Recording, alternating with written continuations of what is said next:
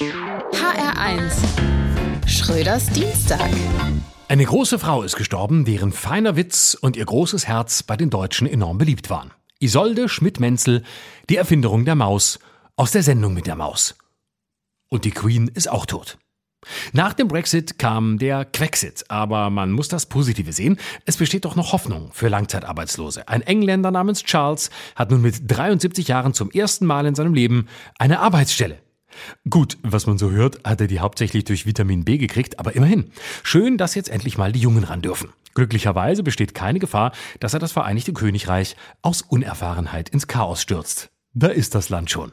Jetzt kann Charles den elterlichen Betrieb übernehmen, die alteingesessene Monarchiemanufaktur im Herzen Englands, die seine Mutter so lange geführt hat, dass sie sogar selbst noch an Kolonialverbrechen in Kenia in den 50er Jahren als Staatsoberhaupt beteiligt war. Nun heißt der, den man vorher als Prince kannte, also King. Und wer sich ein bisschen mit Hunden auskennt, der weiß, ein King Charles Spaniel, das ist eine Qualzucht.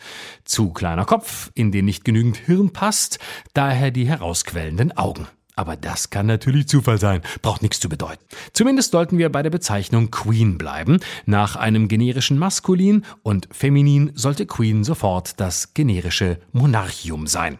Aus aller Welt kommen nun Worte der Anternahme. Joe Biden hat schon kondoliert und erklärt, wie gerne er Bohemian Rhapsody hört. Selbst Putin ließ mitteilen, von allen Staatsoberhäuptern der Welt habe er die Queen am liebsten warten lassen.